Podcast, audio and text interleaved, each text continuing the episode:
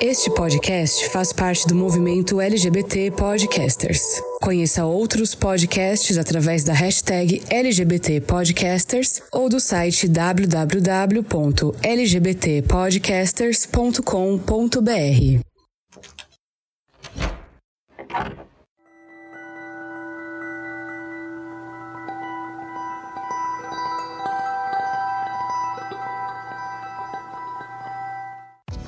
cultura ocidental é marcada por uma preocupação constante com a aparência física, e especialmente com o corpo. Não é novidade que a mídia e a indústria da beleza influenciam essas preocupações, mas a questão é que a valorização do corpo também pode ser encontrada entre homens homossexuais. Por que isso acontece? Uma explicação para essa valorização de corpos entre os homens homossexuais é a história de reforço de cuidar da aparência física. Ao cuidar do corpo e se apresentar bem, os homens homossexuais se autovalorizam e se sentem positivamente reforçados. Além disso, na cultura gay, houve uma seleção de comportamentos de cuidar do corpo, destacando as características masculinas, o que aumenta a possibilidade de conseguir um parceiro sexual. O jogo de sedução também é uma parte importante dessa valorização. Na espécie humana, a aparência física é fundamental para a atração sexual e a escolha do parceiro. O esquema visual foi selecionado filogeneticamente, ou seja, para os homens, sejam héteros ou homossexuais, o que eles veem é importante para ser impelido sexualmente ou não para outra pessoa. Enquanto para o homem hétero a visão dos caracteres femininos o atrai, para o homem homossexual é a visão dos caracteres masculinos que tem esse poder de atração. Isso, claro, é um recorte muito generalista, mas quem de nós, que faz parte da comunidade e principalmente vemos em homens que se relacionam com outros homens essas características de supervalorização da masculinidade? Da onde vem isso? Por que isso acontece? E por que a gente parece estar sempre reproduzindo esse padrão? Por mais que a gente saiba que ele não é tão bacana assim. Esse episódio é inspirado na música Guy.exe, da dupla Superfruit, que viralizou no TikTok há um tempo atrás, com homens principalmente fazendo poses e se mostrando sem camisa. Uma trend de supervalorização do físico padrão deus grego. Eu sou Fernando Arazão e esse é o Fora do Meio, podcast que faz parte da rede LGBT Podcasters, que você encontra no Fora do Meio Podcast no Instagram ou Fora do Meio Pod no Twitter. E eu te convido a ouvir esse episódio e debater com a gente essa incessante procura pelo dito cara perfeito e as armadilhas que isso pode trazer pra gente. E antes da gente abrir o armário, eu tenho um recadinho muito especial para você que me acompanha. Você sabia que o Fora do Meio é um podcast independente? Ou seja, todo o trabalho de edição, produção, fazer as imagens do Instagram, pesquisar os episódios, tudo para que você tenha um episódio de qualidade é feito única e exclusivamente por mim. E para aprimorar esse trabalho que a gente faz com tanto carinho, a gente precisa de recursos. Felizmente, eu posso contar com alguns ouvintes mega especiais que contribuem financeiramente para que esse podcast continue existindo. São eles: o Anderson, o Diego e o William. Se você puder contribuir com a gente financeiramente de forma mensal, vai aqui na descrição do episódio, conheça os planos de assinatura do Fora do Meio e contribua com a gente. Com cinco reais você nos ajuda a manter esse podcast no ar e faz parte desse time de apoiadores. Mas se você não consegue contribuir financeiramente, eu tenho um recado para você. Existe uma plataforma brasileira que nos paga para que você nos escute, ainda que de forma gratuita. Baixando o aplicativo Orelo e nos ouvindo através através dessa plataforma, nós recebemos dessa plataforma um pagamento por cada vez que você escuta um episódio do Fora do Meio. Então, se você quer contribuir com esse podcast de uma outra forma, você pode baixar o aplicativo e ouvir a gente e outros produtores de conteúdo através da Aurelo. Assim, você contribui para que a gente continue produzindo um trabalho de qualidade. Armário aberto. E para conversar comigo sobre esse tema, que é um tema que a gente vive repetindo nessa comunidade, gente, eu tenho pessoas mega especiais que vão falar um pouquinho. Convidados, por favor, se apresentem para a audiência do Fora do Meio. Oi, oi, eu tô aqui. Acho que é a primeira vez que eu venho aqui, eu não conheço esse podcast direito, gente. Não sei se eu posso falar palavrão, não, não estou acostumado. É novidade aqui, gente. Ninguém novidade, conhece essa voz. Muito obrigado, primeira vez que eu venho aqui. sou muito tímido. Oi, eu sou o Y, do podcast Controle Y, onde lá eu falo sobre relacionamentos do ponto de vista de alguém que já sofreu muito, que é muito calejado, né? Porque eu não acho justo alguém que é casado aí, tem filhos dando conselhos amorosos do lugar de privilegiado, entendeu? Do lugar de privilégios. Então é isso. Muito bom estar aqui de volta. Muito obrigado pelo convite. É, é sempre bem-vindo. Obrigado. Olá, olá, gente, pessoas, como eu gosto de dizer.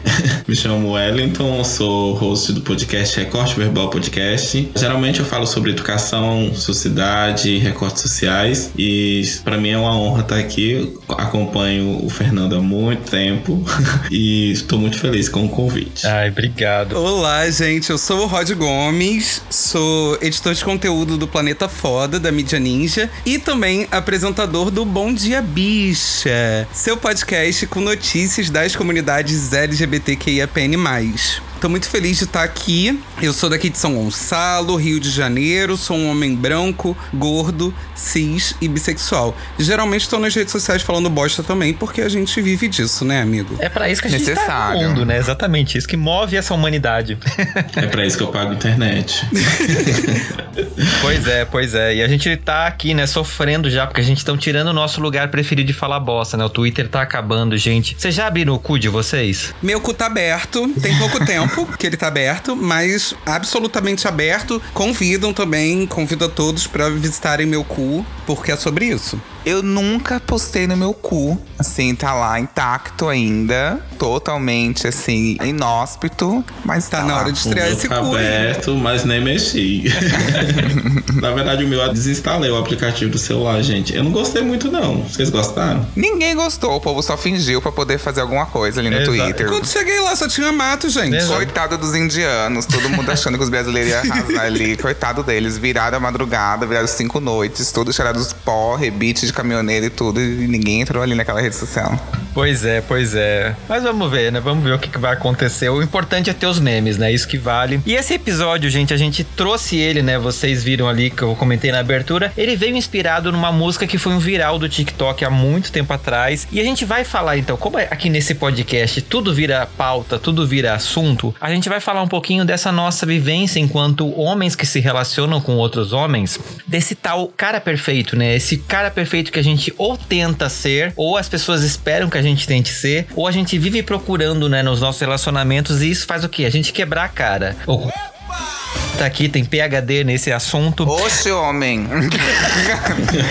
Falou pelo meu nome, me chamou pelo meu nome. Ai, desculpa. desculpa.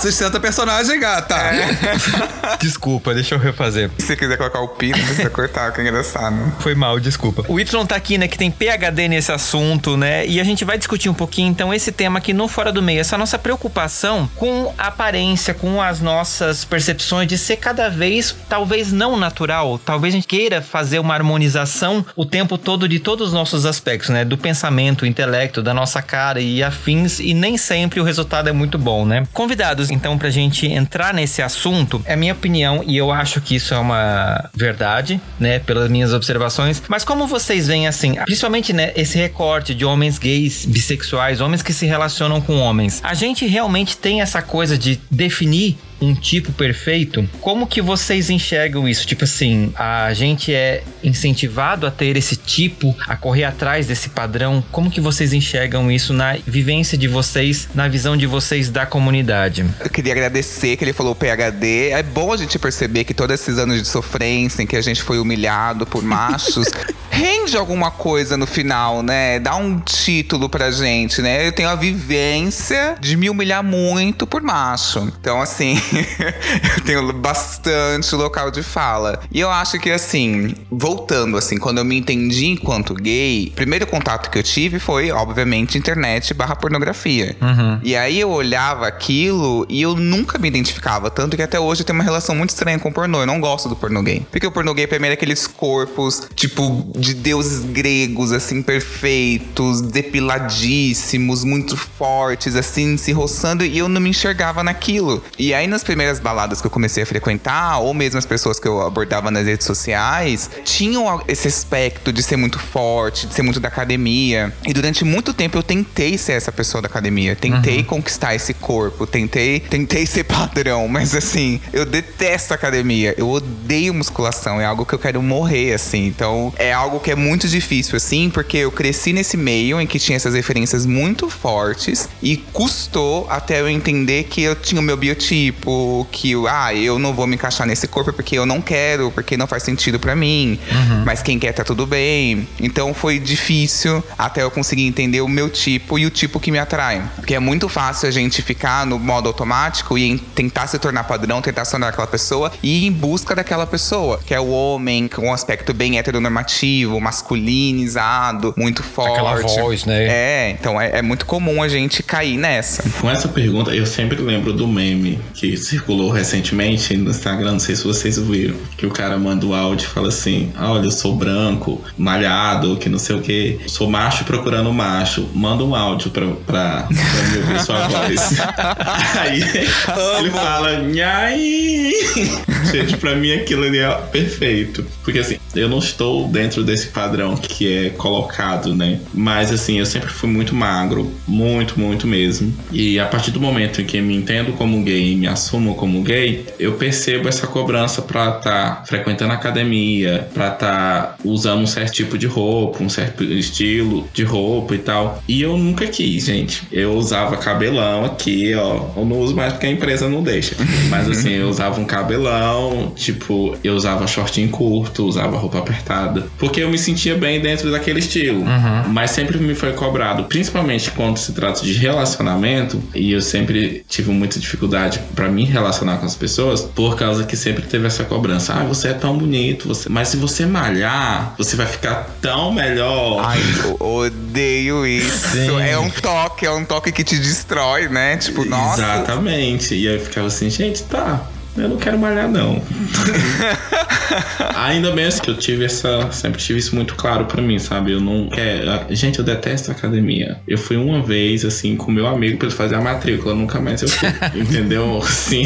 É aquela piada, né? Eu sou como ninja, né? Ninguém me vê lá. Exatamente. Hoje eu vejo o movimento de academia e Instagram é, de que as pessoas estão lá sempre mostrando, querendo mostrar seu corpo perfeito. As pessoas elas não vão pra academia mais para malhar uhum. por uma questão de saúde, mas sim por uma questão de estética. Não sei se um dia foram por uma questão de saúde, mas eu percebo esse movimento principalmente dentro da comunidade LGBT, porque assim, o gay tem que ter o corpo perfeito, porque ele é gay, né? Então assim, não basta ser gay, tem que ter corpo perfeito, uhum. porque senão você não vai ser reconhecido na sociedade. Tem ter a passabilidade, tem que ser macho. É isso. É muito isso. E é bom até a gente pensar no que o Fernando perguntou, né, lá no início, que é se isso é uma coisa nossa ou se é uma coisa da sociedade. Porque o que acaba acontecendo é que isso não é imposto só para as comunidades né, LGBTQIAPN+. Isso é uma imposição social de maneira geral. Uhum. É uma pressão estética imposta a todo mundo, que aí quando a gente vem pro universo de homens que se relacionam com outros homens, isso é exacerbado de um nível ridículo, né? Porque dentro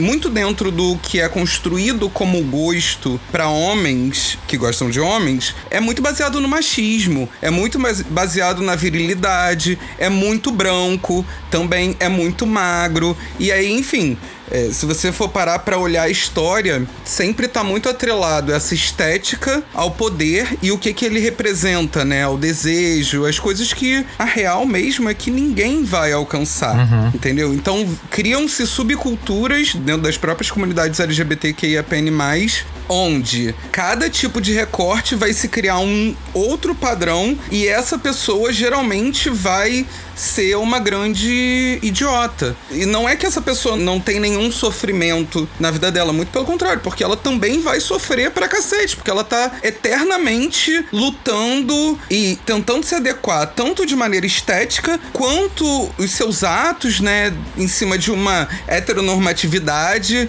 como Y falou, que não condiz, não condiz. E no final das contas, se a gente se assume, se a gente sai desse armário, né, para se libertar dentro dessa logística de gosto e de aparência e de como a gente deve agir, a gente acaba ficando cada vez mais preso. Sim. Né? Então é muito complicado isso. Quando o Wellington falou da questão de, ah, vai pra academia. Eu tive uma experiência horrorosa quanto a isso, né? Do outro lado, eu, eu nunca fui um homem magro, sempre fui um homem gordo. Mas um dia, enfim, eu tava na fila para comprar bebida de uma. no circo voador uma balada na época GLS, né? E aí um cara virou pra mim e falou assim: Nossa, você é muito lindo, vou te dar um presente. E aí, assim, a pessoa me achou bonito, beleza, vamos lá, né? Ah, o que, que você vai me dar? Aí ele vou te dar uma esteira, porque você é muito lindo de rosto, você tem que Ah, dar uma nossa. emagrecida. Mas quem era essa assim, pessoa? mano. Mas quem era essa pessoa? Era um cara X que tava na fila pra comprar bebida. Nem te conhecia. Assim, não me conhecia, não me conhecia. Ele, na época, eu tinha mais ou menos uns 20 anos, ele deveria ter, tipo, uns 50. E aí ele ainda usou isso como justificativa. Eu tenho 50 anos e olha meu tanquinho. E levantou a camisa, sabe? Então, Ai, que vontade de enfiar uma faca e torcer, gente. Nossa, ai, Pois deixa é, eu ver pois de é, novo não- enfiar assim- a faca e torcer, assim, vagabundo. a comunidade. Às vezes, olha, vou pedir muito perdão pra vocês, mas vocês sabem que às vezes a homofobia é inevitável, gente. Porque tem uns gays que, sinceramente. e aí. Qatar, estamos com você, Qatar, pelo amor de Deus. Pois é.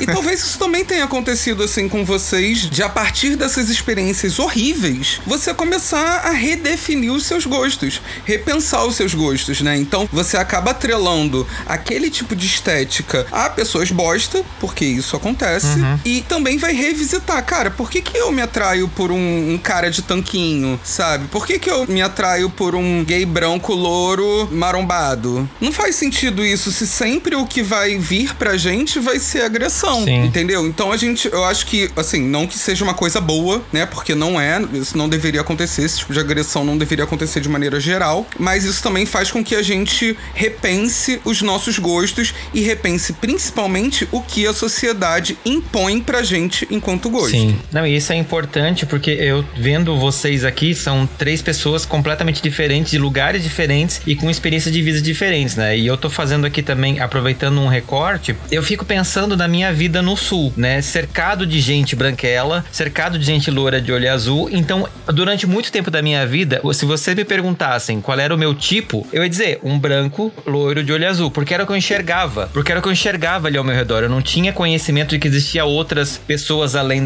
daquilo, né? E a gente vai se moldando um pouco nisso, né? E eu saio de lá, venho pra São Paulo, começo a ver uma infinidade de outros tipos de pessoas, com outros padrões de beleza, com outros corpos, e eu fico pensando, opa, hoje em dia, gente, me desculpe os branquelos, mas assim, eu acho tão feio uma pessoa branca de olho azul, tipo, me dá uma coisa assim tão Gente, clara. eu achei que você ia falar assim, me desculpem os feios. Eu falo, que, Fernando? Para essa gravação agora. Chega. Não, mas Ai, gente, eu sou belíssima. Não, vou cair nessa, não. É, Me desculpem os feios. Não, mas eu só fico com gente de verdade, bonita. assim. Mas é o meu conceito de beleza. Não, de verdade. Isso, aí eu fiquei pensando o quanto mudou esse conceito pra mim. Porque hoje em dia o que eu achava que era interessante na época da minha adolescência, hoje em dia eu já não acho tão interessante assim. Porque, sei lá, saiu desse foco, eu vi que tem outras coisas. E eu lembro que tinha muito essa coisa na escola, né? Das pessoas chegarem para as pessoas perguntarem, "Ah, como é que é seu tipo? Que tipo de pessoa você gosta? Sabe? E eu fico pensando que a gente, desde cedo, quando você começa a desenvolver uma sexualidade, as pessoas já colocam isso na sua cara. Tipo assim, qual é o seu tipo? Como que é a pessoa bonita pra você? A quem que você acha bonito na escola? Quem que você vai, sabe, esse tipo de coisa. E isso vai moldando a gente de uma certa forma até meio inconsciente, né? Você se obriga, às vezes, a reproduzir uma coisa que é o que você tem contato na escola e etc. Sim, total. Pra vocês, assim, vocês lembram o que, que vocês respondiam nessa época? O que, que vocês olham pra essa resposta hoje e vocês veem que tem de uma evolução ou não? Eu fingia, eu falava assim, é mulher. Eu gosto de mentir. Eu ia falar isso. Sentimos. mulher, loura, branca, de cabelo comprido. branca, exato, morena. Eu gosto de menina. Falava desse jeito. Ah, eu gostava de ruiva. Oi, você gostava de ruiva. As mais que nunca existia, né? Ai, não vem uma ruiva pra escola nunca, então não vou pegar ninguém, nem uma menina boa essa daí. Gente, no meu caso, assim, eu continuei gostando de loura. Mas é isso, assim, você se obriga num negócio que é só pra responder. É. Porque, gata, sinceramente, sem Mas, paciência. Como eu falei, o primeiro contato que eu tive com, ah, eu estou começando a me excitar por homens e eu buscava. Hoje em dia, sei lá, é muito mais fácil pra uma pessoa que vai procurar pornografia achar um amador de dois gordos transando, Sim. de asiáticos, de outros tipos de corpos, de corpos mais reais. Então, assim, antes não tinha isso. Você tinha medo de pegar relojando o seu computador, você morria de medo. E aí você tinha que, sei lá, ir no bate-papo UOL e ficar lá em imagens, esperando. E aí só vinha isso. Então é o que você é alimentado. O Wellington falou algo que eu achei muito. que foi até um gatilho que eu achei muito engraçado. Que é até mesmo isso, assim, de como a gente é forçado a gostar de determinado tipo de pessoa. E como a gente entende que a gente tem que se moldar, que tem algum problema com a gente. Ele falou, ah, eu sou afeminado. Eu também sou afeminado. Então, eu, pra transar, eu tinha que passar uma masculinidade. Porque vinham os caras lá de diadema, tipo assim, tenho que falar, e aí, cara, beleza? Teclando, né? Tipo, de unha de gel, acrigel, e assim, e aí, cara? beleza, man? E aí, qual é? Qual foi? Já é? Cola aí. Entende? Tipo, você vai entendendo que, tipo, tá, se eu for quem eu sou, é, não dá certo. Vai ser mais difícil. Então é muito difícil você conseguir ter essa autoestima sendo um gay, adolescente, jovem, quase adulto. Ter essa Sem autoestima. referências. Sem referências, criar essa autoestima e falar assim: não, eu estou certo, o que eu estou fazendo está certo, sou eu, eu vou. Eu acho que a maioria esmagadora, botaria a mão no fogo, vai se adaptando. Quando eu quiser transar, vou passar uma masculinidade. Quando eu quiser, não sei o quê, ai, talvez eu tenha que ir pra academia mesmo. Ai, talvez eu também não curta afeminado, sabe? E aquela coisa. Paulo Freire, né? Começa a se tornar o opressor também. Sim. Amei. Adorei a referência. Dá uma volta, né, inteira e conclui com Paulo Freire. Olha, o TCC aqui, gente. Esse é o podcast de esquerda, tá muito claro isso. Não? A gente vai de, de bate-papo UOL a Paulo Freire, tá? Exatamente. Como diria Olavo de Carvalho, gente. Nada. Eu, eu sou uma gay atrasada, gente. Então, assim, eu só vim me entender, na verdade, me aceitar de fato. Ainda tem esse babado aí na universidade. Porque, assim, eu sou do interior do Tocantins. Nossa. Então, assim, se o interior do- do- dos grandes estados já é complicado, imagina o interior do Tocantins, que o povo acha que aqui só tem índio. Gente, índio não mama não, outro. Aquele. Que, que você. É porque tem, só tem índio e mato, não tem outras pessoas. Indígena tem grinder hoje em dia, gente. Você acha que não tem grinder? Mas é porque, assim, Tem, menina. Tem. Tem, eles têm grinder. Inclusive na universidade, então, vou expor não, que meu namorado é. A gente ama. A gente ama. Então, assim, na universidade eu já me descobri com algumas referências. Só que ainda assim tinha essa busca por esse padrão, né? Então, assim, se você é muito gay afeminado, você não vai conseguir sexo porque não é meu tipo. Me desculpa, eu não tenho preconceito, mas não é meu tipo. Aí você Nada tenta se contra, mas não encaixar. curto, só não curto. Exatamente. Então, assim, você Não, e se tinha na encaixar, descrição né? das pessoas. Tava na descrição Sim. de todo mundo. Não curta afeminados. E você, Gente, enquanto afeminado, tinha que ler isso mil vezes. O tempo inteiro. Não, Não, e- quero afeminados. O que mais me dava raiva era o seguinte, tipo, eu usava aplicativo, né, gente? A pessoa vinha lá na descrição tava, eu colocava mesmo, afeminado e tal. Aí a pessoa vinha. Aí eu falei, você leu a descrição, meu amor? Eu sou afeminado, entendeu? Assim. Aí, não, mas você não parece muito, não. Você veste vestido? Falei assim, gente, tá. Sim. Essa é a sua percep- sua percepção de afeminado?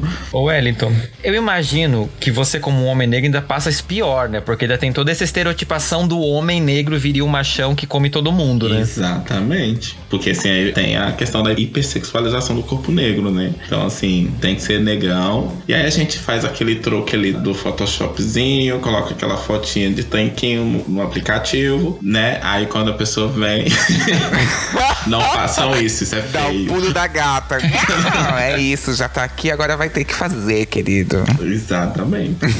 Mas tem muito essa pressão mesmo da gente, ah, tem que, por ser negro, né? E geralmente, assim, expondo novamente aqui, entra numa outra pauta, não sei se você vai abordar, mas sobre a questão da prática sexual, da preferência sexual, né? Então, assim, afeminado não pode ser ativo, né, gente? É Não. uma outra questão. Pode. Então, assim como não pode gostar de mulher. Ativo que curte Taylor Swift. Hum, muito estranho isso daí. E aí, tipo assim, então já vamos carregando aqui. A pessoa é preta, a pessoa é afeminada, a pessoa é professor de inglês. Olha o.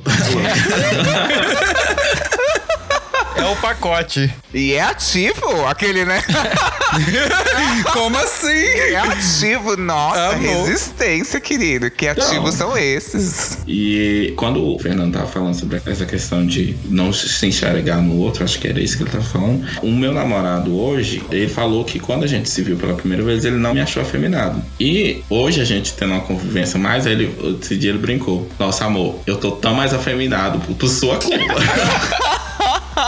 Isso acontece super, gente. O medo do discreto é isso, ficar mais afeminado, gente. É o medo. Ei, vai que pega. Eu assim, mas, mas se você não falou que eu não era. mas é bem isso mesmo, gente. Eu falo demais. Ah, mas é muito isso. E aí, como a gente estava falando sobre a questão de recorte, né? Você até citou, a gente fez a piada com os povos indígenas aí, porque existe em absolutamente todos os recortes. E aqui no meu caso, rola muito uma pressão sobre a virilidade realidade Principalmente tendo em vista que a comunidade gorda dentro das comunidades LGBTQIAPN+, primeiro que mulher dentro de comunidade LGBTQIAPN+, gorda não existe, né? Não sei se vocês sabem. Simplesmente não existe, elas não são vistas, não são gostadas, não são merecedoras de afeto. E no e se caso são dos- negras, são pior. ah, gata, não. Vai acrescentando aí, se for negra, se for trans, nada existe, gente. Cada recorte é um palmo de terra, né? É, exatamente. Agora, nesse meu caso, né, é muito imposto a questão do urso. Sim. Né, que sempre foi uma parada que me incomodou muito, porque sempre me foi exigido um nível de heteronormatividade, uma posição sexual, porque o urso ele também tem um pouco disso, uma questão ligada Tem que ter ao- pelo, tem que ter bastante pelo, querido. Tem que ter, tem. Não vem então, sem assim, pelo pra mim, não, que aí não é urso. Entendo. E outra coisa também, não existe urso preto. Não. Não sei se vocês sabem. Só tem urso branco e peludo. E aí virilzão, que gosta muito de fetiche e tudo mais. Então isso sempre me incomodou muito. Porque eu tive uma vivência da minha bissexualidade a partir mais ou menos dos 20 anos. Porque antes eu tava namorando com uma menina e antes disso eu não pegava ninguém. E sempre tinha aquele medo, assim, né, de ficar com cara. Por mais que eu quisesse muito, também tem o negócio das pessoas não quererem ficar comigo, né? Porque eu sempre fui gordo. E aí, quando eu entro nesse mundo, desde o bate-papo UOL até os aplicativos de pegação hoje em dia, é me imposto isso, assim, do sexo muito pra agora, dessa parada muito viril, da parada fetichista e ursão. E aí, isso foi me incomodando, me incomodando, me incomodando. E em algum momento eu falei, cara, eu vou dar uma pesquisada nisso, porque tem alguma coisa muito estranha, sabe? E aí, pesquisando, eu fiz um episódio para um podcast que, eu tinha antigamente, que tá no Hiato Eterno, que se chama Imensa, que é um podcast só de pessoas gordas. Eu encontrei uma tese de doutorado ou de mestrado, se eu não me engano, que fala exatamente sobre o nascimento do movimento urso e como ele foi feito exatamente para a comunidade, principalmente gay, se unir em prol de uma virilidade, para se distinguir das bichas afeminadas. Então, assim, esse é um assunto que historicamente é regido por machismo, por racismo, por inúmeros preconceitos e é feito dessa forma, entendeu? Então cabe a gente, né, que dentro dos nossos próprios recortes podemos ser algum nível de padrão. Eu, por exemplo, sou um, um gordo menor branco, tá ligado? Eu tenho, vocês estavam zoando aí do pelo, da barba e do cabelo liso, eu tenho. Eu sou assim, sou afeminado. As pessoas ficam esperando que eu seja machão ativo. Às vezes sou ativo, às vezes não, gente. Isso daí também é outro conceito que, pelo amor de Deus. Quem almoça e janta não passa fome, amor. Vamos lá, Exatamente. tamo era Lula novamente, fome zero. então, assim, devido aos recortes, eu acho que a gente precisa muito repensar tudo isso, sabe? E passar esse tipo de informação. E que isso seja pauta da gente na nossa roda de bar, na nossa roda de conversa. Porque isso limita a gente demais. Uma outra experiência própria é, a partir do momento que eu comecei a me aceitar enquanto uma pessoa gorda, que foi um processo que veio antes de eu começar a aceitar pessoas gordas e, e desfazer toda essa questão de gosto, eu virei uma piranha. entendeu? Então, assim, É muito interessante, gente. Mas você tá na rua, tropeçou, dá pra beijar na boca? Porque você não tem o um negócio do critério. Uhum. Entendeu? Seu critério ele é muito mais afetivo do que visual ou qualquer coisa do gênero. Pelo amor de Deus, gente. Qualquer pessoa é digna de carinho, de amor, de afeto, de tesão, né? Uhum. Vamos, vamos parar pra pensar. Sim. Olha, eu depois do meu relacionamento, que eu fui casado, né, gente? Eu também virei uma piranha, assim, e eu também acabou o critério, entendeu? E foi, sim, a melhor fase. Amém. Ai, não, eu já sempre tive critério, gente. Mentira! meu critério não é bolsonarista. Meu critério gente. fez sombra, Sim. é maior de idade tá tudo certo. Trabalhamos com lei. Isso é importante. Com sentimento e maioridade. É, exato. Sim. Não, mas assim, é, no meu início, assim, eu gostava muito de gordinhos e gostava de pessoas magras como eu, assim. Eu sempre fui bem magro, bem, bem, bem magro. Então eu gostava de gordinhos, assim. Mas eu tive um pouco de contato com a comunidade bear, assim, e eles eram. Alguns são muito escrotos, assim. E, e como o Roger disse, assim. É Roger? Rod. Rod. Eu entendi Roger no começo, perdão. E como o Rod disse, assim, alguns são muito taxativos. Tipo assim, você tem que ter os checks. Se você não tem a checklist, você não é urso. Você é lontra. Igual aquele cara que falou que são 28 tipos de urso, sabe? Tipo, gente, pelo amor de Deus. Tem uma galera que é bem escrota também, assim. E se a gente parar para pensar nessas subclassificações, até festas hoje em dia que acontecem, principalmente eu vejo acontecendo no Rio de Janeiro e em São Paulo, que são as ursas afeminadas, sabe? É você tentar readequar uma narrativa que já foi feita regida em preconceito. Então, será que vale a pena a gente ficar reafirmando isso? Ou será que é mais importante a gente dar cabo de todos esses preconceitos, sabe? Não só o preconceito corporal, né? A questão dos corpos válidos, né? Porque é o corpo gordo, o corpo com deficiência também, o corpo preto também é um corpo visto como não válido ou válido apenas para o sexo. Será que não é melhor a gente, tipo, vamos se juntar e vamos transformar as comunidades numa coisa melhor, sabe, para todo mundo, cara? Hoje em dia eu namoro uma mulher cis e não é um relacionamento monogâmico, então assim, tudo bom, se você quer. Mas ela já foi, ela é uma mulher gorda, e ela já foi em rolê de urso e ela foi tratada mal, sabe? Numa festa. Que horror. E ela gosta de gordo baitola, então assim, tudo bom.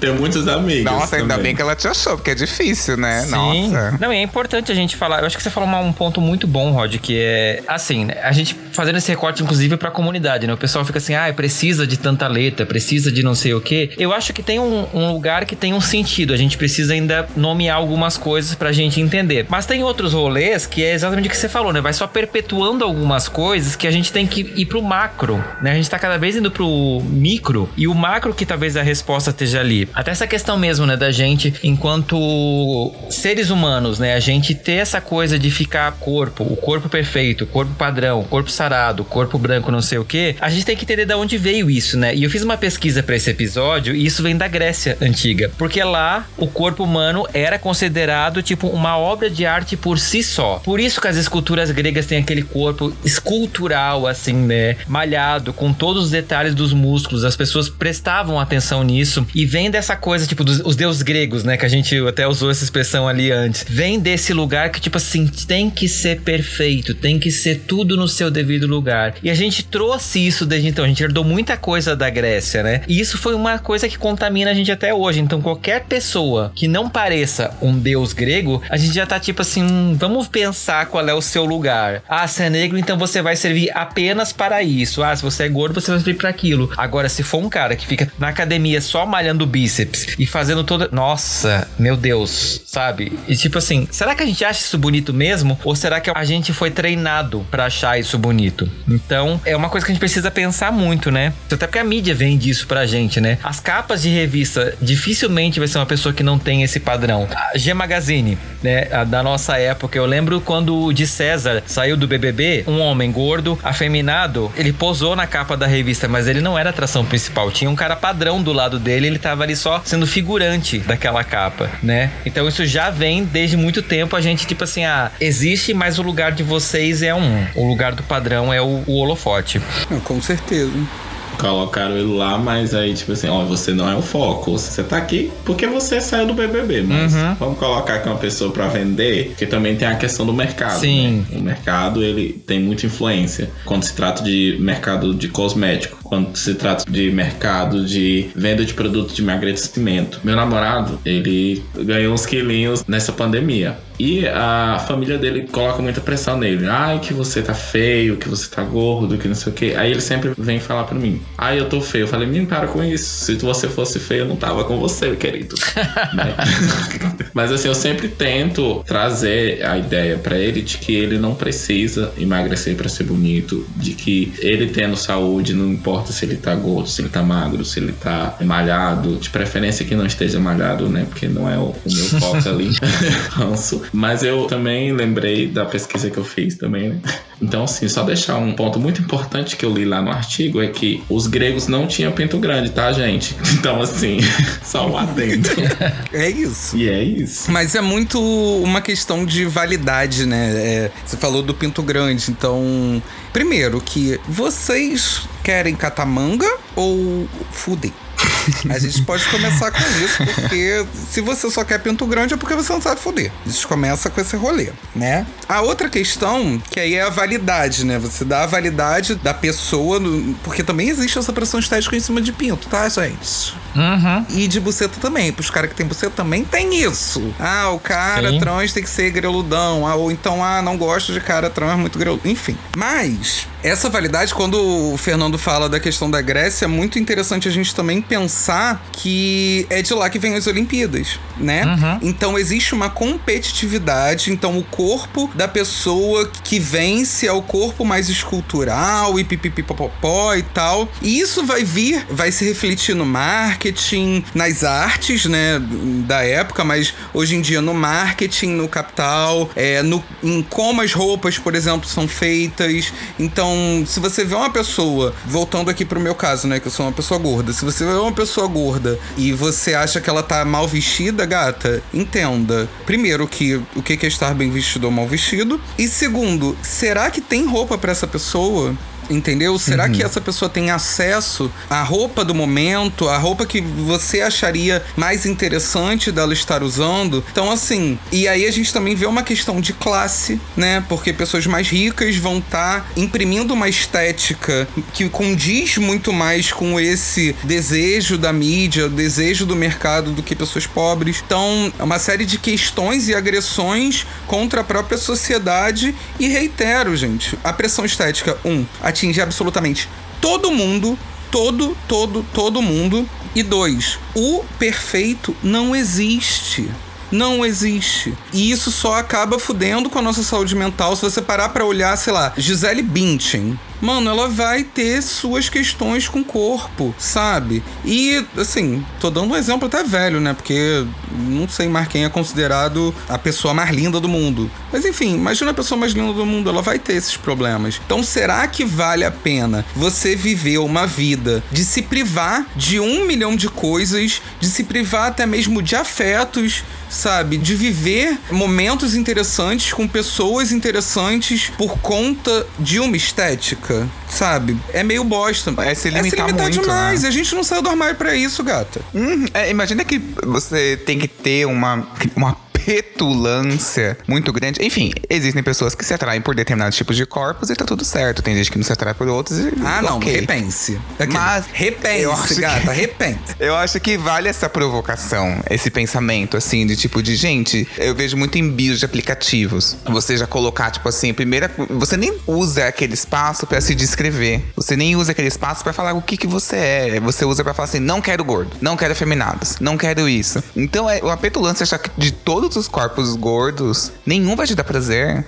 Nenhum você pode se apaixonar. Tipo, é um pouco estranho mesmo. Eu acho que vale a pena pensar, tentar um dia. Eu acho que vale, assim, sabe? Que é descer os critérios. Não descer os critérios, mas, tipo assim, abrir uma chance pra essa pessoa. Porque pode ser muito bom, muito bom. Inclusive, tem vários casos de homens héteros que gostam de mulheres gordas, mas apenas pra fetichizar. Sim.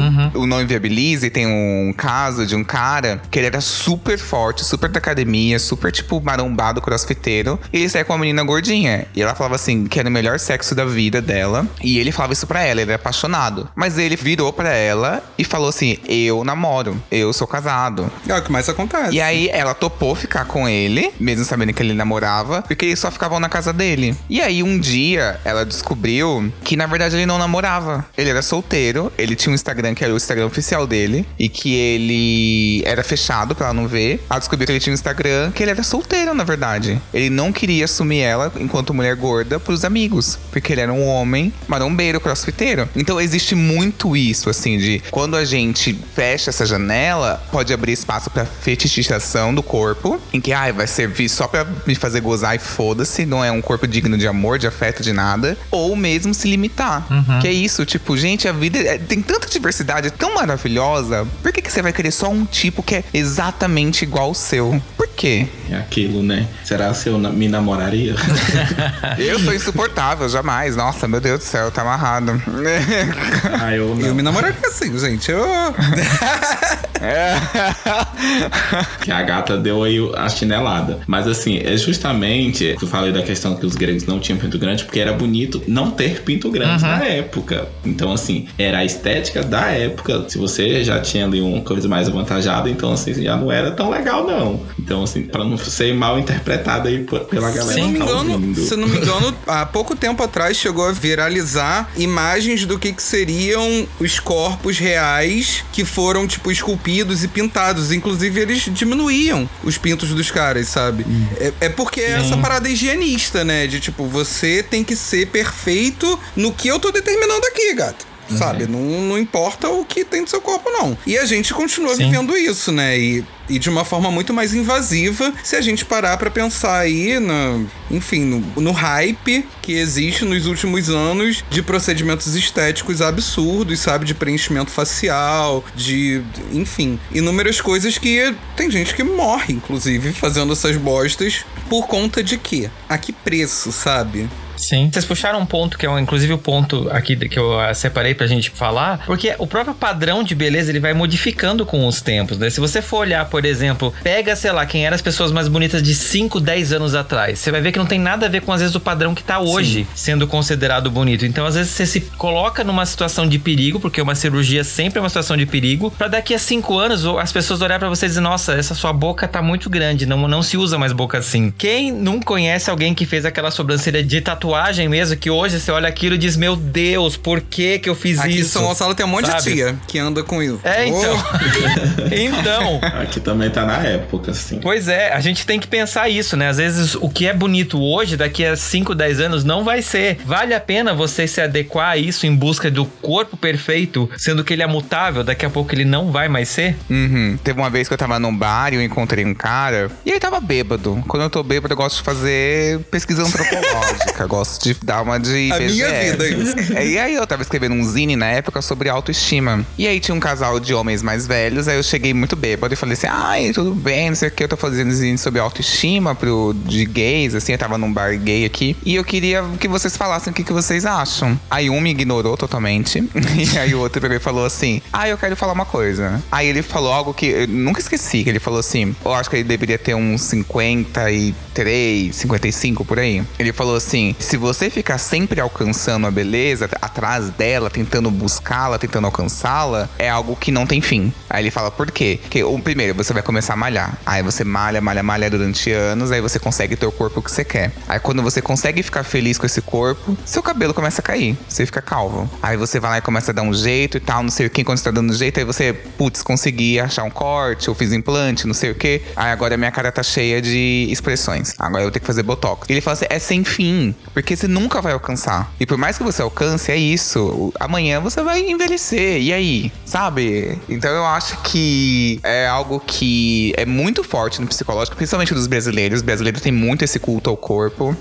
Muito essa coisa da. Tipo, o Brasil é um dos lugares que mais fazem cirurgias estéticas do mundo, assim. Tipo, a gente tá vendo vários adolescentes fazendo intervenções estéticas por conta de filtros, pra ficar igual filtro. Então, assim, é algo que é muito mais enraizado quando a gente para pra pensar no padrão de beleza. Sim. E quando a gente para pra pensar nessas relações que nós vivemos hoje em dia, é muito mais fácil você procurar um mais forte. Porque tá muito mais disponível. Ah, eu tô saindo com um cara. Ah, ele não tem tanquinho. Aí no Tinder dei match com um que tem tanquinho. Ah, eu vou largando o que não tem tanquinho, vou começando a conversar o que tem tanquinho. Ah, esse aqui, além de ter tanquinho, também tem uma bunda muito bonita. Então eu vou trocando, porque é tudo descartável hoje em dia. E eu acho que não só na comunidade gay, mas assim, na comunidade gay acho que tem mais esse apelo, esse culto ao corpo do que nas outras. Principalmente no mercado, né? Uhum. Se a gente pensar no mercado de cosmético, todo dia tem um produto novo pra você ou emagrecer, ou pra você tirar rugas, ou pra você parar de deixar o cabelo cair, enfim, são N produtos e, e- e o algoritmo, ele parece que o que eles querem divulgar ali, eles conseguem. Sim, porque Uhum. também quando a gente pensa em algoritmo,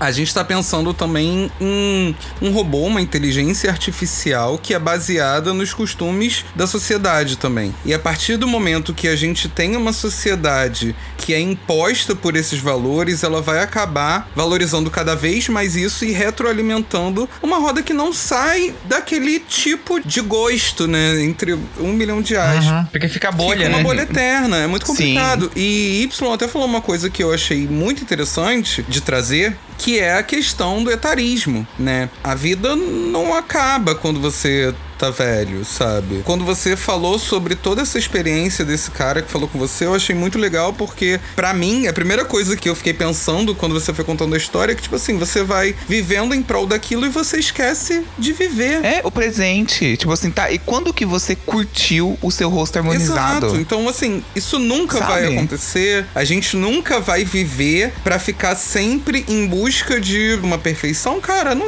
não faz sentido. Não faz sentido nenhum. Uhum. Sabe? E aí, voltamos à questão da validade, né? Quando a gente pensa no etarismo, o Sugar Daddy, ele só é válido quando ele tem dinheiro. Vocês já pararam pra pensar? Uhum. Ele só é válido pra sociedade. Fica só daddy no sugar, sem dinheiro, um velho pobre. Não dá. Aí, ó, o daddy no sugar. Porque eu tava pensando nisso que o Wellington falou da indústria da beleza. Durante a pandemia, as pessoas começaram a se olhar muito no Zoom. E aí tem uma tendência de comportar. A indústria de beleza se adapta a comportamentos de consumo barra algoritmos também. Que os algoritmos são criados a partir dessas tendências de comportamento de consumo, que é o Zoom Face. Então você olha e você fala, putz, eu posso fazer um botox aqui. Igual, eu- em toda reunião, eu tô me olhando. Eu não tô prestando atenção no que as pessoas estão falando. Eu tô olhando, nossa, eu poderia melhorar esse rosto, poderia fazer um botox, poderia fazer um preenchimento aqui, poderia fazer. Entende? Tipo, dentistas podem fazer hoje em dia. Tipo, não precisa ser um dermatologista específico. Então eu acho que a facilidade ao acesso de procedimentos estéticos mexeu muito com isso. Esses dias eu tava vendo, eu- trabalho criando produtos. E aí tem um que era uma máscara pro bumbum, porque ninguém passa máscara no bumbum, ninguém nunca pensou. Mas durante a pandemia, enquanto você tá sentado, você pode colocar ali uma máscara pra hidratar sua bunda. E aí tem esse produto, Bumbum Care. Tipo, gente, pelo amor de Deus, pelo amor de Deus. Parece uma piada, mas não, é uma indústria que tá ali sendo alimentada por isso, sabe? E pra vender coisas que a gente não precisa, né? Se você for analisar, porque, tipo, vamos pegar clareadores íntimos, por exemplo. Quem foi que disse que a gente precisa ter as partes íntimas claras? Da onde veio isso? Quem foi que pensou isso? O que, que essa pessoa. Do pornô, do pornô. Fal- Pois é, faltou uma louça pra lavar, alguma coisa assim, porque não é possível. Do pornô, porque assim, a pessoa que trabalha andando, sei lá, um atendente de loja, ou uma pessoa que usava muita calça skinny, uma pessoa que tem coxas mais grossas, escurece as regiões da virilha e De tal. uso E, também, tipo, né? Gente, é,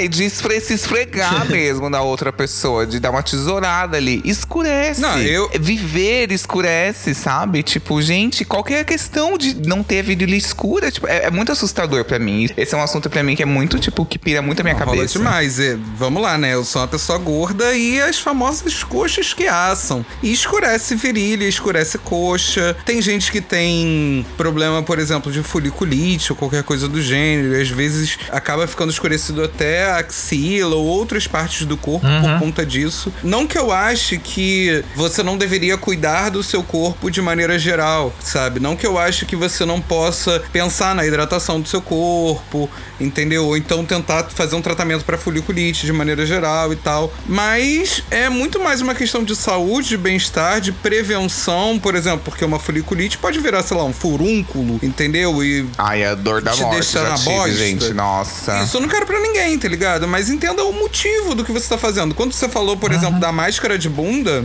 eu sou uma pessoa peluda, então eu tenho muito pelo na bunda. Assim, na pele da bunda de maneira geral, da parte de fora. Na parte de dentro a gente dá aquela tudo bom? é, pra ficar bom pra lamber, né, gente? Por favor. Mas na parte de fora eu continuo tendo muito pelo e por conta de calor, Rio de Janeiro é quente pra dedéu e tal, e, e roupa, né? Porque a gente às vezes tem que usar. Às vezes acaba dando pelinho encravado e tal. E aí eu fiquei assim, gente, uma máscara pra bunda, será que previne o pelo encravar? Eu amaria, mas por um motivo que não é bumbum de neném, porque ainda tem isso, né, gente? Quando a gente pensa em toda essa pressão estética de maneira geral, ela também é muito ligada à pedofilia, gente. Que merda é essa, sabe? Ficar uhum. infantilizando um corpo de uma pessoa adulta. Ai, não pode ter varize, não pode ter celulite. sabe algo que me pira? Algo que me pira muito? Uma época que as gays, as passivas, estavam usando Listerine na bunda. Tá, tipo assim, fazendo a chuca com Listerine pra tirar o qualquer gosto e deixar um Meu, gosto agradável. Mas de cu é uma delícia, na hora gente. do. E aí, gente, pra mim é assustador. Tipo, imagina desmatando toda a flora intestinal da gay pra um cara chegar e chupar. Tipo assim, gente. Eu vou dar uma dica gente, pra você. Cu Aquele. assim, uso plaques que arde menos que listerine. É. A gente sabe que, às vezes, um cu amargo não é um cu legal, né? Porque às vezes tá, foi um. Cu foi um, um, Eu vou te dar um peido molhado. Às vezes aconteceu e aí não é um cu legal. Gente, pra onde tá esse podcast? Meu Deus. Fernando, desculpa. desculpa. Nossa. Mas. Eu comprei outro dia 500ml, porque tava na promoção, tava barato, de lubrificante com gosto. Então é um bagulho que é feito para isso sabe? Não é para você enfiar também lá dentro, porque é uma língua ela não alcança o que um peru alcança. Ainda tem isso, ou que um dildo alcança, sabe? Você não precisa enfiar lá dentro, mas você pode usar assim, se você quiser também. Mas uma boa lavada normal no chuveiro já adianta, gente. Já adianta, não precisa ir para esse nível de bosta de meter esterino no rabo, gente. Uhum. Mas é isso, que é gostoso. O meu é de menta. e aí, é porque ela também tem medo, né? Ela morre de medo de passar cheque ou de estar tá não muito legal o cu, porque acontece e aí, gata, delícia, delícia. Vai assim com Deus, uma menta assim que dá uma sensação de hospitalar, quase. De limpeza. é, e, e, aí a sua dica, eu entendo que é muito mais pra um sentido de se sentir seguro. Com certeza. Do que você, e não tá agredindo o seu corpo. Porque colocar listerine, gente, pelo amor de Deus. Não é para isso, né? Não é para isso, é perigosíssimo, isso. faz muito mal. Entende? Uma coisa, tipo assim, ah, é pra você se sentir mais seguro, não passa o listerine. Usa lubrificante com cheiro e tal, não sei, sabe? Entende? Eu acho que acaba sempre descapembando pro extremo. E é isso que me assusta, Sim. isso, sabe? As soluções que as pessoas arrumam, né? Umas Sim. coisas assim que é. Gente, existem produtos já pensados para isso, né? E você vai partir para um outro extremo. Fazer um bochecho no cu com Listerine? Olha, olha que gay, como que gay, que Catar, estamos com você, Catar, pelo amor de Deus. gente, é meme, Sim, pelo amor de Deus. Fala... Não cancela, gente. mas aproveitando, a gente tá falando de rabo, deixa eu aproveitar aqui e pegar o gancho. Eu eu vejo assim, né? Brincadeira, gente. Mas a gente tem muito essa coisa, né? Falando dessa questão do estético etc. A gente, enquanto homens, falando, né, de novo, desse recorte de homens que ficam com outros homens, homem hétero, se a gente for partir pro homem hétero, é aquela coisa de ficarem secando as mulheres, né? Tem aquela coisa do visual muito explícita no homem hétero. A gente traz isso um pouco pra comunidade gay também, né? Ou bissexual. Porque você vai ser atraído pelo olhar e aquele cara que é gostoso, sarado, tipo assim, a gente tem quase essa coisa do pavão, né? Falando em rabo. De tipo assim, você tem que ter aquela coisa colorida, maravilhosa para chamar a atenção. E como a gente não tem um rabo igual um pavão, a gente parte para outras alternativas, né? E a gente tem isso enquanto homens, né? A culpa é dessa construção da masculinidade, na opinião de vocês? Foi uma pergunta assim intensa. Achei intensa, que ficou todo mundo aqui quietinho. Mas eu não sei se é exatamente dessa forma, porque, por exemplo, eu gosto muito de me expressar artisticamente, sabe? Eu gosto muito de fazer umas makes e tudo mais uhum. bafônicas. Só antes de você continuar, Rod, desculpa, mas você não acha que às vezes esse coisa, vou botar uma make bafônica para todo mundo olhar para mim, pode ser uma coisa nesse sentido? Então, é. É uma arma de sedução de alguma não, forma. Com certeza, com certeza, sabe? É um pouco do vou causar, porque eu gosto do vou causar. Causar. E o vou causar também é algo, é um artifício de sedução, de certa forma, porque você tá chamando um pouco ali a atenção para você. Mas eu acho que isso é inerente da humanidade de maneira geral, É, sabe? então, eu acho que cada um tem o seu jeito de conquistar, assim. Tem gente que consegue fazer essa pavoagem aí na frente da outra pessoa. Tem gente que não consegue, tem gente que é muito tímida. Eu, por exemplo, ao vivo, eu sou igual aquele adesivo de Jesus. Ficarei olhando até que entendas, porque eu não tenho coragem de chegar na pessoa. Então já aviso aqui que quando você me conhecer, já pode chegar beijando, se você quiser, tá? Não, mas eu tenho que falar uma Ao coisa. Eu vou vivo! ter que interromper Y. Porque, por exemplo, eu lembro a primeira vez que eu gravei com Y foi uma gravação presencial. Eu nunca tinha visto ele na vida. E ele chegou com uma elegância, uma roupa combinando, uma gola alta, não sei o que. Eu fiquei olhando e disse, meu Deus, tipo, sabe? Eu pensei, gente, eu tô aqui de uma camisa normal. Foi super assim. Eu acho que, querendo ou não, pelo menos assim, das vezes que eu penso em você, eu te penso super bem vestido. Ah, mas aí é meu signo de touro. Aquele, né? A culpa é das estrelas. Eu a culpa na- Eu fiz meu mapa astral, paguei caríssimo, vou justificar tudo com signo. Não, é, é tipo assim, ainda é um, um processo de me sentir bem, de querer atrair pessoas, atrair olhares. Mas é, cada um tem a sua pavoagem de alguma maneira. Tem a pessoa que consegue só paquerar online, tem a pessoa que é isso, aposta muito no humor. Tem a- eu acho que existem diversas maneiras, assim. Eu não acho que é só essa exibição. Tem essas gays aí que tira camisa no rolê, assim. Mas aí eu também eu entendo. Que tem a pessoa que vem com humor, que ri, que faz palhaçada. Então eu acho que, que tá tudo certo. Eu sou a bicha que tira a camisa, gente. E aí? Aquele. Eu sou um padrão. Tem gente que é biscoiteira. E aí, tipo assim, tá certo. Entende? Tem gente Eu que. acho que a gente deveria fazer uma rodinha aqui de pavoagem, qual a pavoagem de cada um. Ai, A vamos. minha é do humor, a minha é do humor. Eu chego assim, ai, não me diga, eu venho com os memes e tal. Eu, eu, eu sou muito, tipo assim, de querer ser o centro das atenções, numa roda. Eu não vou querer ser, tipo assim, chamar a atenção, mas eu vou querer fazer todo mundo rir, eu vou querer entender ali o assunto. Eu sou muito do storytelling, aqueles bem insuportáveis, né? Eu sou muito de querer contar história e tal. Eu, nesse sentido, eu sou pavão também. Aqui pra mim já deu certo. Aqui- ai, gente, eu não consigo fazer um rolê sem ficar dando em cima dos outros. Fernando já tá acostumado. Ai, amigo, desculpa, tá? Vim aqui Fica à pra piranha. vontade, fica à vontade. Como que eu vou dar em cima de você? Aquele. Vai lá, conta a sua pavoagem. Olha, a minha pav... Ai, gente, não sei.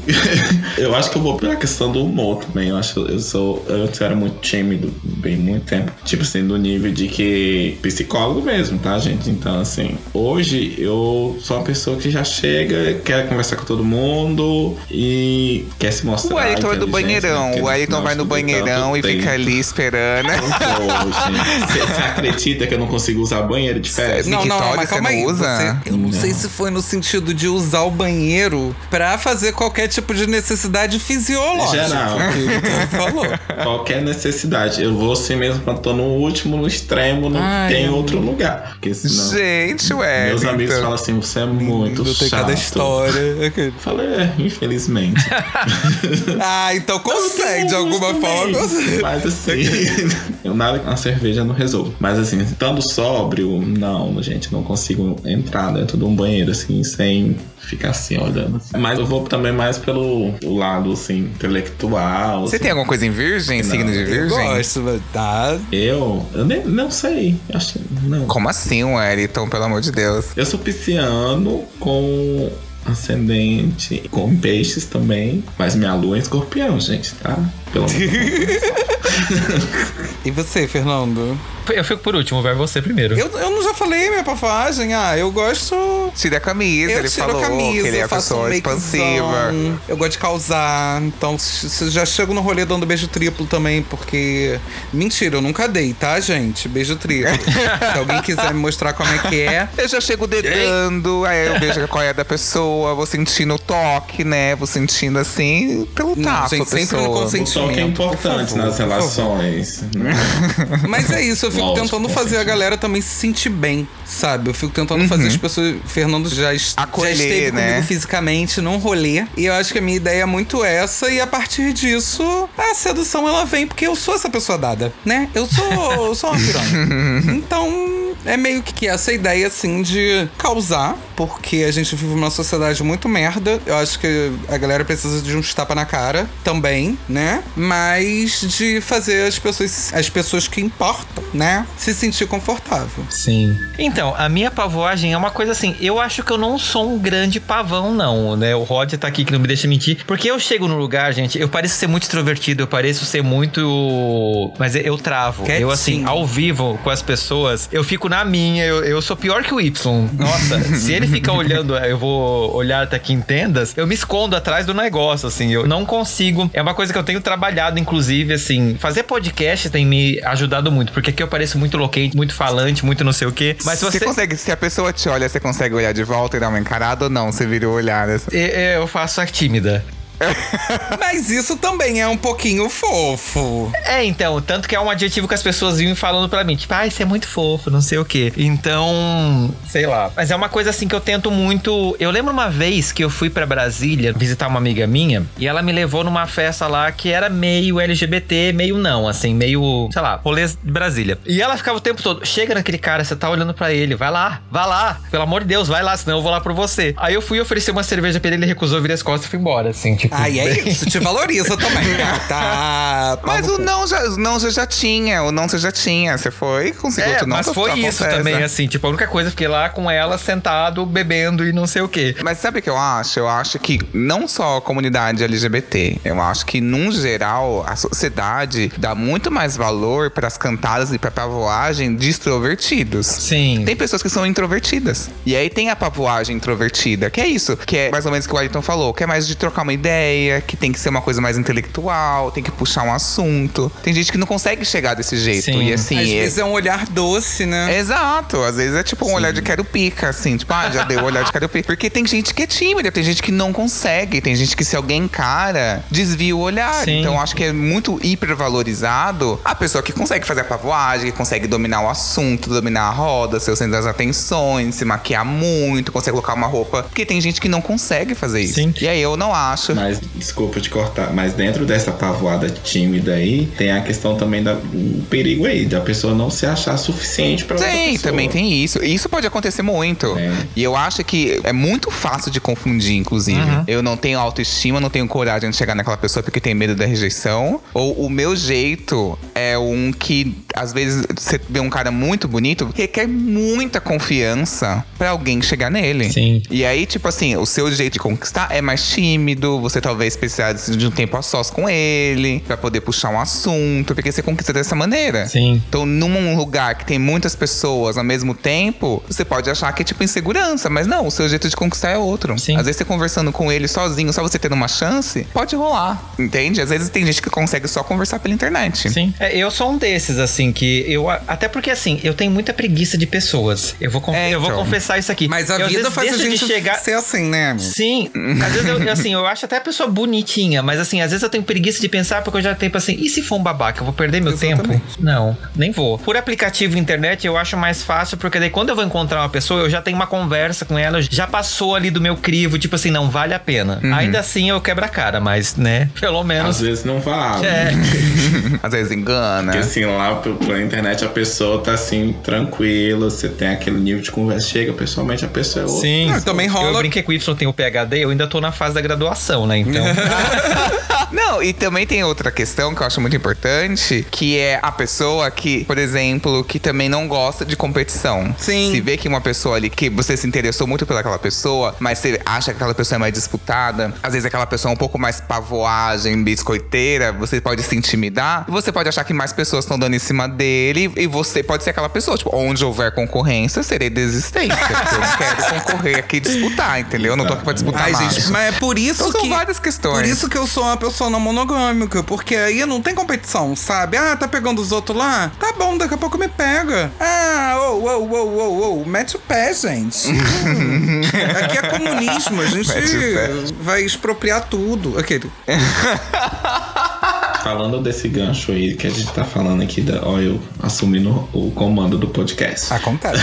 Mas é, é O bem Wellington, então, já agora. encerrando, partindo pro encerramento. É porque eu me lembrei aqui de uma coisa que veio aqui à mente, a gente falando sobre essas questões de se relacionar ou de entrar numa relação, não necessariamente uma relação de um namoro, por exemplo, mas eu vejo uma grande questão, novamente me expondo aqui. O meu namorado, por exemplo, ele não gosta de ficar sem camisa na minha frente, porque ele se acha gordo, ele se acha feio. Eu falo, para com isso, vamos tratar isso Ai, que aí, né? triste. Procurar. E não é como Sim. se não tocante Então, assim, fosse aí- frio. Aí é frio? Não, meu amor, é só pra cada pessoa. Então, aqui, gata, não, pelo amor de entendeu? Deus, bem-estar. Então, aí eu sempre tento conversar com ele sobre isso, sabe? Pra gente se desprender desse tipo de coisa. E eu me lembrei de um assunto que a gente tava conversando numa roda de amigos, em que se você prefere sexo com a luz acesa ou com a luz apagada. Muita gente quer sexo com a luz apagada por uma questão estética. Uhum. Por não se sentir suficiente, novamente, para aquela pessoa, ou se a pessoa vai ver meus defeitos. Então, assim, eu acho que é uma questão também de a gente deve falar muito ainda sobre isso, porque as pessoas estão se deixando levar por um padrão que, como o Rod falou, a perfeição não existe, meu amor. Não. Uhum. Não vamos nos prender a isso, né? Não, e o momento do sexo, principalmente, ele é regido por tantas pressões sociais, né? É a pressão, a gente volta, né? A pressão do tamanho do pau, se o pau tá duro, se não tá, é o cu que tá cagado que não tá, é o corpo que tá assim que não tá, é o desejo, a afetividade, se você vai ser merecedor disso ou não, né? Enfim. Então tem tantas coisas que atrapalham que, assim, ao meu ver, cada coisa que você bota mais é broxante. Real, assim, é tipo, é desanimador. E aí, quando o Fernando falou, tipo, ah, eu tenho preguiça, gente, é isso, mano, porque é você colocar uma complexidade, porque a galera gosta muito de falar, ai, não, porque agora é LGBTQIAPN+, e agora a esquerda é o politicamente correto, que não sei o que, que não sei o que lá, que é tudo muito complexo. Não, mano, muito pelo contrário, a gente quer tirar toda a complexidade das coisas, a gente quer os nossos corpos válidos, todos eles, e a gente cria, né, artifícios e pautas, né, para conseguir categorizar, pra gente conseguir trabalhar essas lutas de maneira um pouco mais organizada, né, e dando atenção devida. Então, assim, gata, vamos só transar. Quem gosta de transar também, né? Quem não gosta de transar, não transa. Tá tudo bem, sabe? É, O importante é a gente valorizar os nossos próprios corpos, né, sem oprimir ninguém, que é o negócio do essencial e Importantíssimo. e vamos viver, sabe? Vamos gozar, vamos se apaixonar, vamos amar de verdade, né? Porque não dá pra você ficar vivendo também situações de prazer incríveis com pessoas que vão te tratar como, ouvi falar muitas vezes na minha vida, como pantufa, que pra usar dentro de casa dá, mas pra sair na rua não dá. Uhum. Sabe? Então, é uma questão de respeito próprio e com a outra pessoa.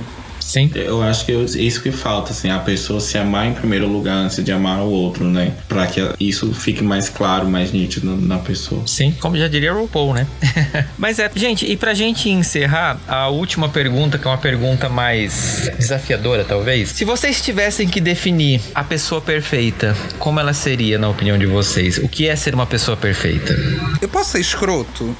A casa é sua. Porque a principal pessoa da minha vida sou eu, mano. Tá ligado? Eu nasci comigo e eu vou morrer comigo. Então, eu acho que a pessoa perfeita pra mim é a pessoa que eu consigo ser. Óbvio que tem um monte de coisa que a gente pode melhorar, mas talvez mais próximo do que pode existir de perfeição é o que eu consigo. Porque é o que é real, tá ligado? Porque, cara, não dá pra gente jogar também a expectativa da- das nossas vidas em cima de um outro ser. Então, assim, foda-se, ai, é absolutamente padrão, ou se enquadra absolutamente dentro do meu fetiche e tudo mais. Mano, e aí, é um idiota? O que tem a ver, sabe? Eu, eu acho que só a gente consegue dar tesão pra gente do jeito que a gente gosta de verdade. Só a gente pode nos fazer bem o suficiente pra gente. E o resto, gata, tem brasileiro que votou em Bolsonaro. Não vou botar fé em ninguém. Resposta, a gente fica sem resposta, né, gata? Eu fiquei pensando. Tudo bom? Quando ele fez a pergunta, eu também pensei em mim, sabe? Sendo bem assim. Mas eu acho que a gente tem que ter esse momento de egoísta, sim. Uhum. De. Não que eu me acho ser perfeito, mas assim, dentro do que eu me conheço e do que eu quero ser e do que eu estou sendo é o que eu tô querendo no momento, sabe? Não que eu queira uma pessoa que seja igual a mim, pelo contrário, não. Mas assim, uma pessoa que esteja alinhada às minhas convicções, uh, esteja alinhada aos meus objetivos de vida. Mas eu acredito que a pessoa seja mais. Eu busco essa perfeição, na verdade, mais na questão de intelectual, de romântico, de sentimento, sabe? De que estética. Porque para mim, estética, hoje eu tenho uma visão que a estética ela não, não te ajuda, ela te limita demais. Então, demais. assim, eu penso mais nesse lado mais do afeto, a pessoa perfeita enquanto afeto para mim e que esteja mais alinhado aos meus objetivos de vida. E tem que gostar de mim do jeito que eu sou e não queira me mudar, porque se querer, tchau e benção. Eu sei fofo. Aquele que ignora o episódio inteiro. Ah, eu acho que um homem branco, forte, gostoso, musculoso, corpo liso, isso é mentira. ah, eu acho que a palavra perfeição é, é, muito estranha, assim, mas eu acho que o que, que o Rod falou da gente acabar se limitando muitas vezes pode é seguir o caminho contrário a isso. Acho que a gente pode se surpreender. Eu acho que a pessoa perfeita com quem você pode se relacionar é aquela que vai te surpreender positivamente. Ai. E é aquela pessoa que pode não ter a aparência que você imaginava que era o que você buscava, porque às vezes você pode estar com uma pessoa que ela vai mudar de aparência, uhum. que ela vai se ficar anos com você, ela não vai ter mais o mesmo rosto, não vai ter mais o mesmo corpo. Então eu acho que, tipo, antes de pe pessoas padrão, são pessoas padrão e são atraentes. Mas pessoas apaixonantes são pessoas apaixonantes independente da aparência e da estética. Então eu acho que, tipo, a pessoa perfeita é a pessoa apaixonante. Ai, meu Deus! que lindo! Ai, emocionado, querido. Sim. De preferência, brancos, magros, sarados, corpos herculescos, bem gregos. Sim. Não, eu fico até complicado de dar o discurso de encerramento do episódio depois dessas falas, mas eu concordo muito com vocês. A minha ideia era justamente provocar essa coisa da gente olhar pra gente, né? Eu lembro que quando eu era adolescente, tinha uma, uma situação no colégio que eu tinha duas grandes amigas e eu sempre fui a pessoa que me vestia de qualquer jeito, meu cabelo tava de qualquer jeito e eu tava nem aí porque, tipo assim, pra mim era, sabe, a prioridade não era eu. Eu sempre tentei me esconder o máximo possível. E eu lembro que teve uma vez que é sério, Fernando, você precisa comprar uma calça mais larga, você usa calça muito justa, você precisa usar o cabelo repartido no meio, você só coloca ele pro lado. Você precisa assim. E um dia eu fui vestido como elas falaram. Elas me viram, elas aplaudiram, acharam o máximo, não sei o que. Eu passei o dia inteiro me olhando no espelho pensando quem é essa pessoa. Eu não reconheço essa pessoa. Eu não faço ideia de quem é essa pessoa. E foi muito desconfortável para mim. Eu voltei a ser quem eu era, tipo assim, se as pessoas não gostavam, foda-se. Eu tava satisfeito. E eu fico pensando sempre que quando você fala que você é imperfeito, a perfeição ela depende de uma outra pessoa para você se comparar. Então, quando você coloca outra pessoa na jogada, você tá sendo injusto consigo mesma. Porque você tem uma vivência, você tem uma história, você tem genes que são muito seus, muito próprios, e ninguém nunca vai compartilhar 100% deles. Até quando você tem um filho, você passa 50% só. Nunca vai ser 100% igual você. Então é isso, eu acho que quando a gente pensa na pessoa perfeita, a única pessoa que pode trazer isso é a gente mesmo. A gente tem que fazer uma aula com a Nazaré Tedesco de ficar no espelho se amando, se lambendo, porque eu acho que ali a gente vai conseguir se entender. E eu fiz isso muito na, depois da novela. Tipo assim, eu, eu aprendi a me amar graças a Nazaré. Porque eu via uma pessoa que não se importava com os seus defeitos. Podia ser uma vilã, podia ser assassina, podia ser o que fosse, mas ela se amava. Eu aprendi isso com ela. A partir daquele momento, eu passei a enxergar que a única pessoa perfeita no mundo aos meus olhos só pode ser eu. Porque qualquer outra pessoa, eu vou estar tá comparando com alguém. E não é justo eu comparar uma pessoa com outra, porque não existe como fazer isso. Eu não consigo comparar dois animais. Eu não consigo comparar dois planetas. Eu não consigo comparar duas pedras. Por que, que eu vou comparar dois seres humanos? Então, é isso que eu acho que a gente precisa parar para entender. E eu espero que esse episódio traga isso pra gente. Seja feliz com você, porque só você pode fazer isso por você. Qualquer outra pessoa, ela vai ter outras questões e você não necessariamente vai ser a primeira. Dificilmente você vai ser a primeira, porque ela existe dentro dela. Então, acho que isso é o ponto que a gente precisa começar. Então, corpo perfeito é o seu, mente perfeita é a sua, vida perfeita pode ser a sua. Vai depender só de você. E é isso. Se joga. E não se joga desse episódio, eu vou deixar com você. A gente tá falando aqui muito de coisas perfeitas, de olhar para si, né? A gente terminou. E eu vou fazer uma auto-indicação aqui nesse podcast, gente, porque ele é meu. E é isso. Eu quero indicar um livro que eu escrevi. Eu acabei de fazer um livro falando sobre fazer podcast. Eu não sei se você ouvinte se interessa, se você gosta do tema, mas eu, né, a gente fez aniversário esse ano, quatro anos de Fora do Meio. E eu escrevi um livro falando um pouquinho da experiência, dando algumas dicas de como eu consegui transformar esse podcast e fazer fazer ele. Se você pensa em fazer um podcast, fica essa dica, vai lá, tá disponível online, tá? É um e-book, custa só 10 reais. O link para comprar o livro tá aqui na descrição do episódio e ele se chama Guia Completo para Produzir e Lançar um Podcast de Sucesso. Sim, e eu juntei tudo nesse título enorme, que eu já me arrependi, mas tudo bem. Ficou isso e é isso aí. Então essa é a minha dica. Chama ele de Cláudio. Cláudio? É, fala assim, ah, agora eu vou vender o Cláudio. É que Cláudia é o nome da minha irmã, vai ficar meio esquisito para mim. Mas eu vou pensar no assunto. O que, que vocês deixam de lição de casa pra audiência do Fora do Meio?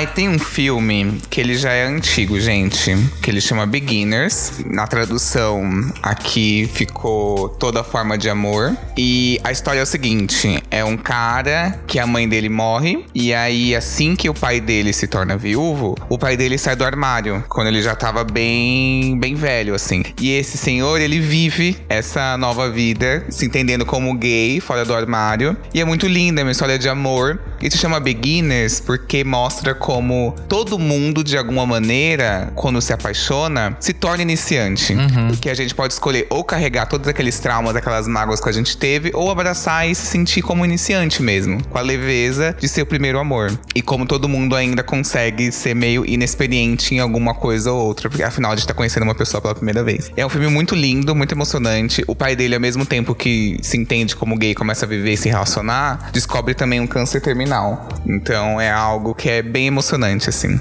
Eu não sei onde tem.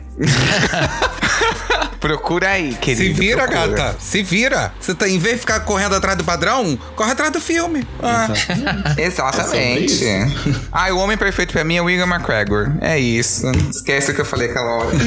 Gente, vocês estavam falando isso e eu lembrei que o primeiro cara que eu fiquei, tipo, apaixonado, que eu falei assim, cara, eu acho que eu gosto de homem, foi o Leonardo DiCaprio, em Titanic. Eu tinha Nossa. pouquíssimos Nossa. anos. É que ele tinha cara de bem de novinho ali, né? Tinha. E ele Sim. nem é o que a gente vê como padrão hoje. Né? Enfim. É pena que você não tem 19 anos, né? Então você não tem mais chance. Ah, gata, já fui há muito tempo. Já fui com Deus há muito tempo.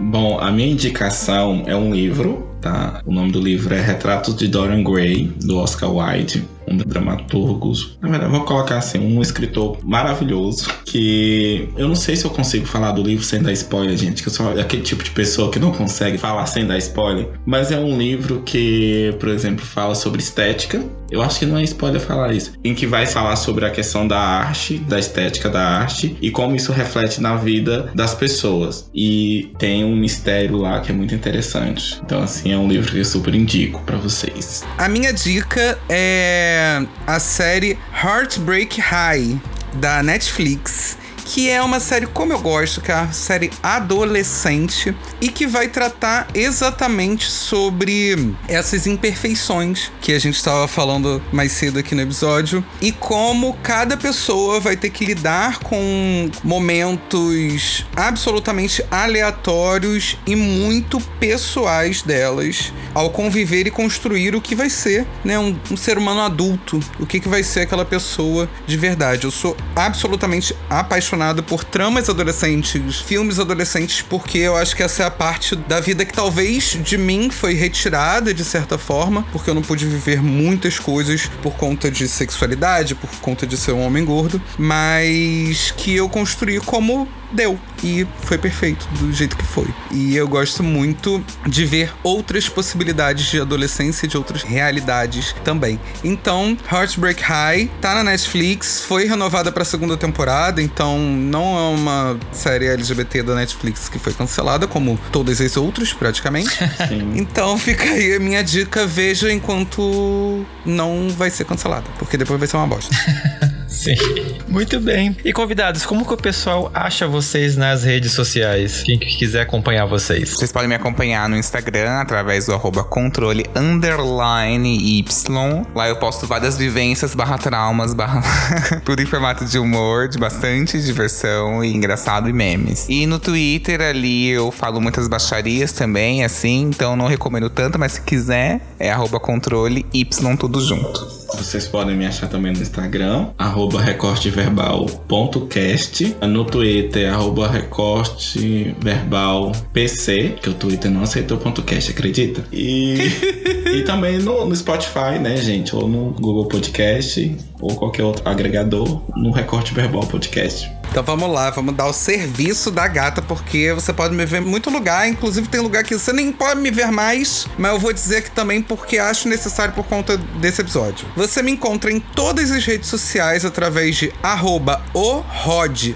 Gomes, Rod com demudo, Rod de Rodrigo mesmo, tá, gente? Tô em tudo, mas geralmente tô mais no Twitter, porque é onde eu consigo tempo para fazer as coisas. No, no outro lugar só dou um carão, assim, uma vez no século e volto. Você vai poder me ouvir, você já pode me ouvir, na verdade, no Bom Dia Bicha, um podcast maravilhoso que acabou de entrar para a rede LGBTs Podcasters. Então estou muito feliz. Está em ato nesse momento, mas a gente volta em março.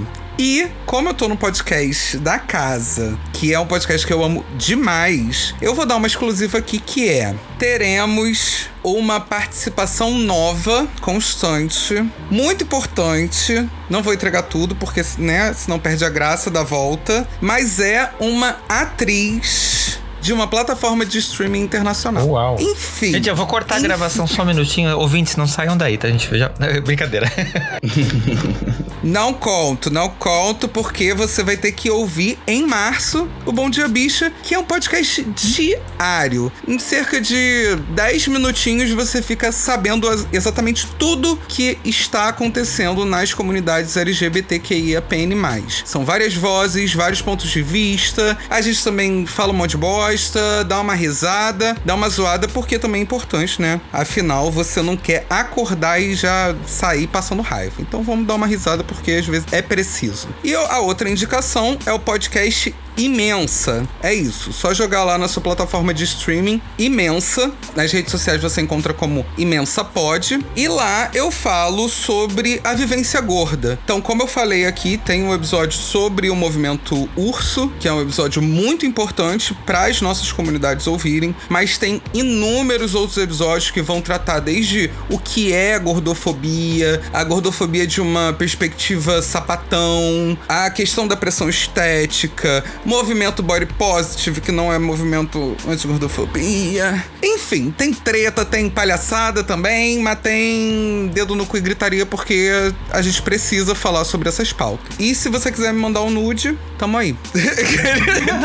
Maravilha. Eu quero aproveitar e mandar um beijo pro GG também, né? Que é um, um cara que eu admiro bastante, que foi o criador, né, do Bom Dia Bicha, importante depois, abriu, tem cada, tem apresentações, gente. Escutem esse podcast também. É muito, muito, muito bom. Inclusive, vocês todos aqui já estão convidados pra participar do Bom Dia Bicha uma vezinha. Saiba que a participação é, é sozinha, tá? A gente entrega o Bom Dia Bicha na mão de vocês e vocês apresentam o dia. Então, estão convidados porque a gente gosta de ouvir a voz de todo mundo. A gente quer conhecer as realidades das comunidades e os pensamentos de todo mundo. Arrasou. É como eu sempre falo, né, gente? Eu sou meio cinemagal, me chama que eu vou e é isso.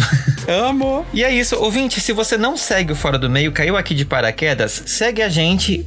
Primeira coisa, no grupo do Telegram, eu quero você lá comentando esse episódio junto com os ouvintes, comentando comigo, falando o que, que você achou, dando dicas, sugestões. O link tá aqui na descrição do episódio. Segue a gente no Instagram, no Fora do Meio Podcast e no Twitter, enquanto o Musk ainda não derrubou aquela plataforma, no Fora do Meio Pod. Qualquer coisa, tem o cu também, é o mesmo endereço, Fora do Meio Pod, tá bom? Convidados, eu quero agradecer demais a presença de vocês por estarem aqui comigo, né? Debatendo um pouco esse assunto, trazendo um pouco a vivência de vocês. É um assunto super sério, né? É um assunto até delicado, mas eu quis reunir um elenco que eu sabia que ia deixar o negócio leve pra gente poder interagir e aprender um pouquinho, né? Contando nossas histórias, contando, se expondo, né? Um pouquinho na internet. Eu acho que isso é importante pra gente trazer esses assuntos cada vez mais à baila. E que bom que eu tenho vocês aqui. Eu tô muito feliz de ter conseguido reunir esse elenco pra gente poder falar um pouquinho. Espero que os ouvintes estejam tão felizes quanto eu tô nesse momento. É, obrigado você, amigo. É muito sobre isso. Não é pra gente ficar se limitando, se machucando, é pra gente se libertar, né? Então, essa liberdade dos nossos corpos e dos nossos gostos tem que ser leve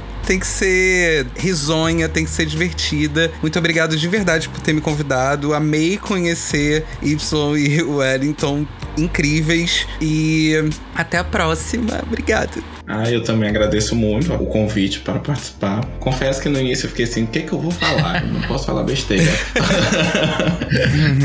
Mas a gente vai lembrando das coisas que a gente passou e uh, eu acho que esse espaço que você está dando para esse assunto é muito importante para que as pessoas se reconheçam dentro delas mesmas, né? E uhum. se valorizem acima de tudo. Confesso que foi difícil, né, Fernando, para mim estar aqui, porque assim, eu sou uma pessoa que demora a responder no WhatsApp. Mas agradeço demais o convite. Já estendo o convite aqui também para os colegas participarem do recorte verbal. É um pouco mais chatinho, assim, participar do recorte verbal, mas é legal também, tá? E é isso, muito obrigado. Chatinho, mas é legal é porque, é porque a gente é muito acadêmico lá, mas a gente fala besteira também. ah, eu também queria agradecer bastante. queria muito agradecer o convite. Adorei, sempre adoro participar do Fora do Meio. É um dos meus podcasts favoritos. Eu adoro muito. Muito obrigado, Fê. Adorei Rod e Wellington. Adorei conhecê-los. E também são convidados pro Controle Y. Quando quiserem falar da desgraça da vida de vocês, tudo bem-vindo. Lá é o Cidade Alerta dos gays de relacionamentos, assim, entendeu? Bicho, eu sou uma bicha não monogâmica. Eu tenho listas e listas de relacionamento merda pra te mandar. Se quiser, eu tenho um fresquinho. Amo, perfeita. Vamos gravar agora em seguida. Já fica aí na, na gravação, nem saia. Maravilha. E ouvintes, é isso. Eu quero agradecer você que nos ouviu até aqui. Eu espero vocês daqui a 15 dias em mais um episódio do Fora do Meio. Tchau. Tchau. Tchau, tchau, gente. E é isso. Tchau.